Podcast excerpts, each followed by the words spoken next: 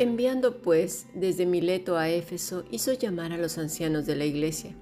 Cuando vinieron a él, les dijo, Vosotros sabéis cómo me he portado entre vosotros todo el tiempo, desde el primer día que entré en Asia, sirviendo al Señor con toda humildad y con muchas lágrimas, y pruebas que me han venido por las acechanzas de los judíos. Y como nada que fuese útil, he rehuido de anunciaros y enseñaros públicamente y por las casas. Hechos capítulo 20, versículo 17 al 20. Hemos escuchado palabra de Dios.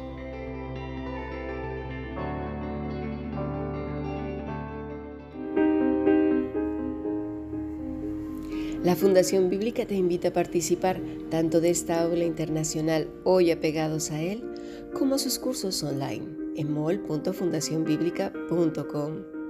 También Adoración de Siervos todos los martes a las 7.30 de la tarde España a través de nuestro canal de YouTube. Para cualquier información escribe a fundacionbiblica.gmail.com. Aprendamos juntos del Maestro. Te esperamos.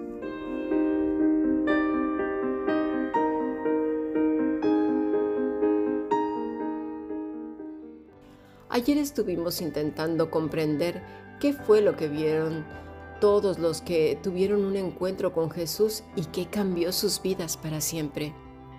Nuestro maestro dijo, permaneced en mi amor. ¿Y qué es permanecer en su amor? Esta es una pregunta difícil de responder si no se sabe qué quiere decir. Yo ahora la lanzo y vamos a analizarla. ¿Qué es permanecer en su amor? Vamos a intentar responder esta pregunta sin que se resuma a dos, tres palabras, porque eso que queda muy corto, necesitamos comprenderlo muy bien.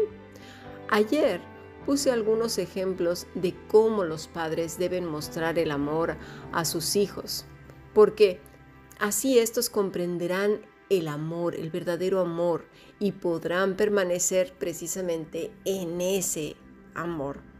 Dios hace esas cosas y aún mayores, y con más intensidad y significado. Ese es el paralelismo de un padre, obviamente muy superior a los humanos, que muestra ese amor no con palabras, sino de muchas maneras, con hechos. Cuando un hijo lo comprende, entiende y asimila ese amor y le da estructura y fuerza para vivir la vida con todas sus asperezas, dulzuras, golpes y experiencias aterciopeladas, otras amargas, pero también acarameladas.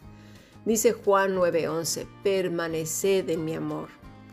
El amor al que se habla es el ágape, significa un festín de amor. Y dirás, ay, ¿Y cómo puede ser eso?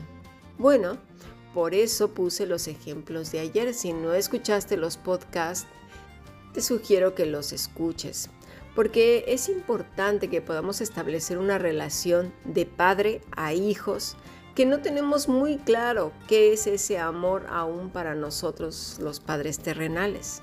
Tenemos conceptos muy errados de ello, del amor incluso a nuestras parejas. A veces creemos que controlándolo todo, controlando todo lo que hacen, dando instrucciones, diciendo qué deben de hacer o no, es un signo de amor, cuando en realidad denota desconfianza tanto de uno mismo como del otro.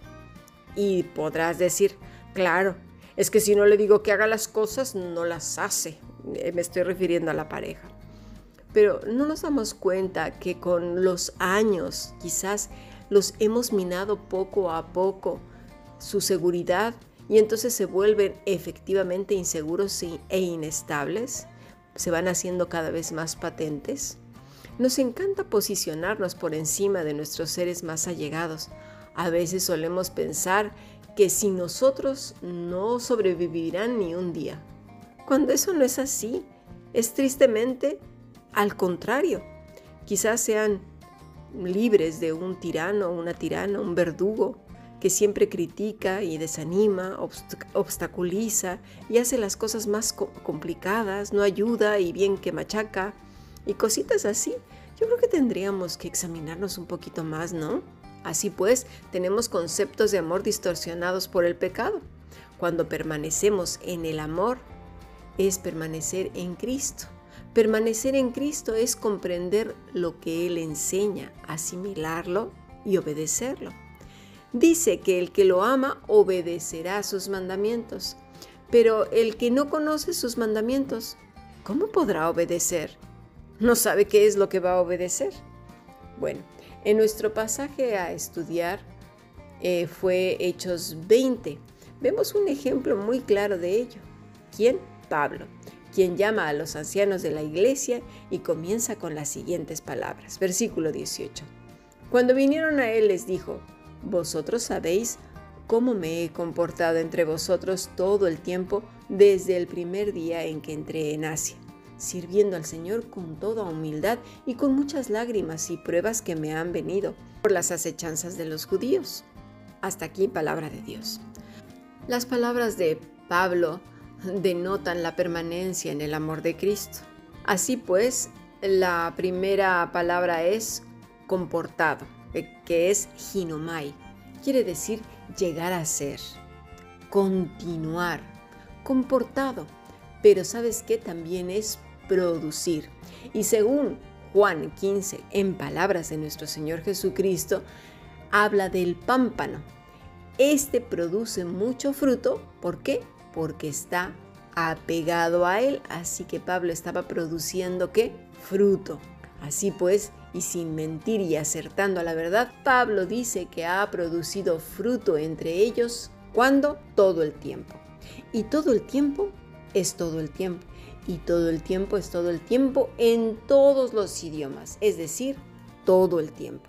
Porque a continuación dice douleuo, quiere decir sirviendo como esclavo. Un esclavo es esclavo siempre, ¿eh? No es como uno que pues es empleado en algún lugar que aunque lo traten como esclavo no lo es, porque cuando termina de hacer su tarea en la empresa o en el lugar donde esté, luego hace lo que quiere cuando termina su, jornada de trabajo. Así pues, va y descansa o ve la televisión o hace lo que quiere. Un esclavo es esclavo todo el tiempo es un concepto que para nuestros días no se entiende del todo porque en nuestras culturas pues no lo vivimos, pero hay quienes lamentablemente hoy día sí lo conocen bien. El esclavo es esclavo dormido, despierto, cuando se levanta, camina por la vida, con quien habla, con quien come, con quien trabaja, con quien descansa, solo o acompañado, siempre es esclavo.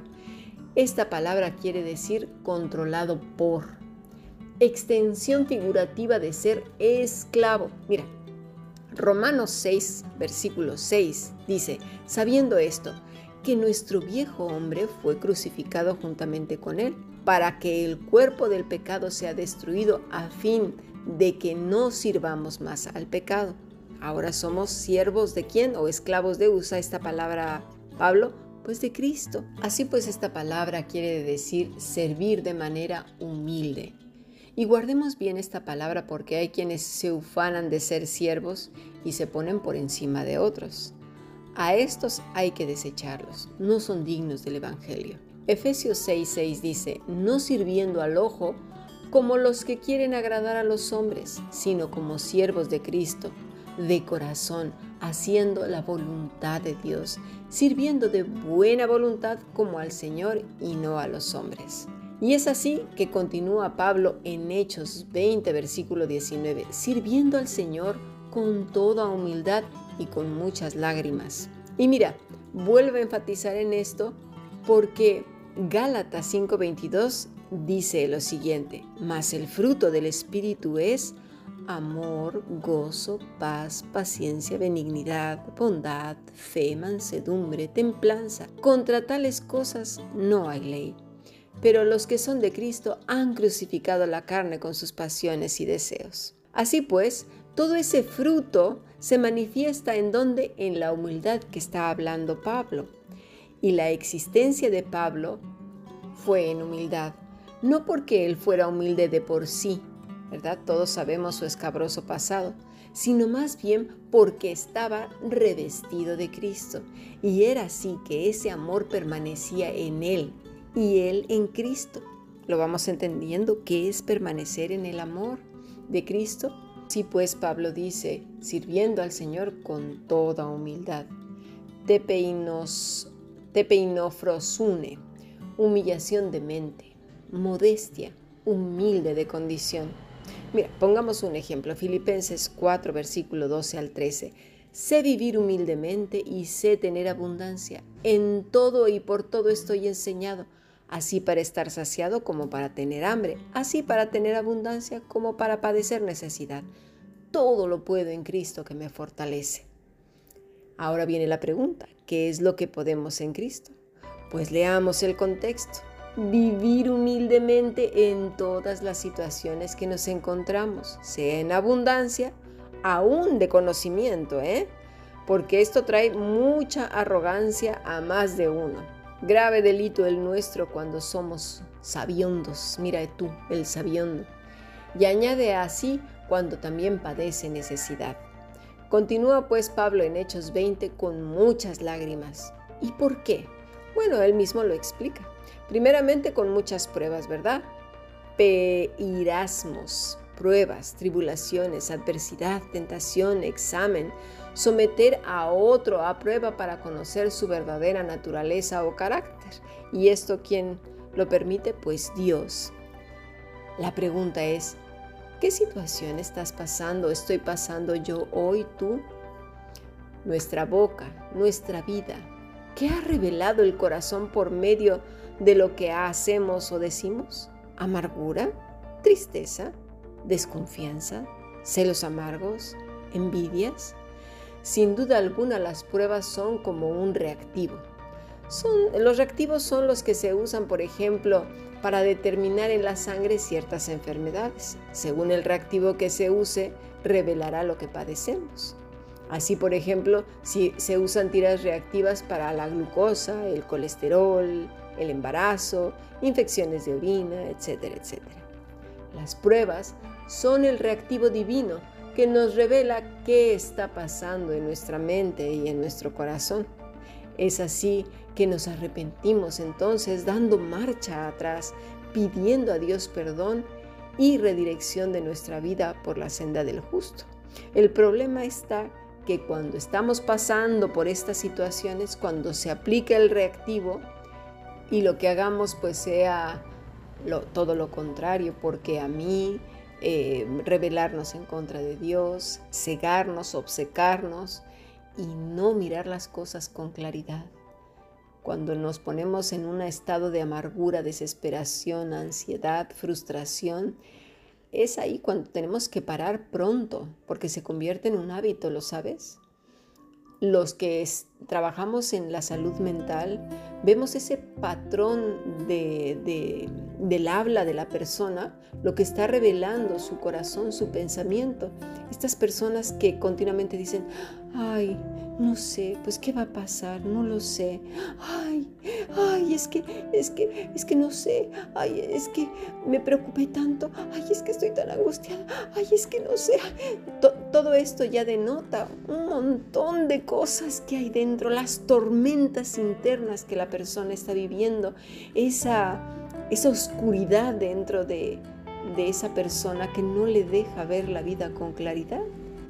Es aquí que deberíamos de poner un alto, un freno y decir, hey, ¿qué estoy diciendo? Espérate. No, no, no, voy a romper este patrón de pensamiento, este patrón del corazón. Algo me está pasando, Señor, por favor, ayúdame a revertir esto.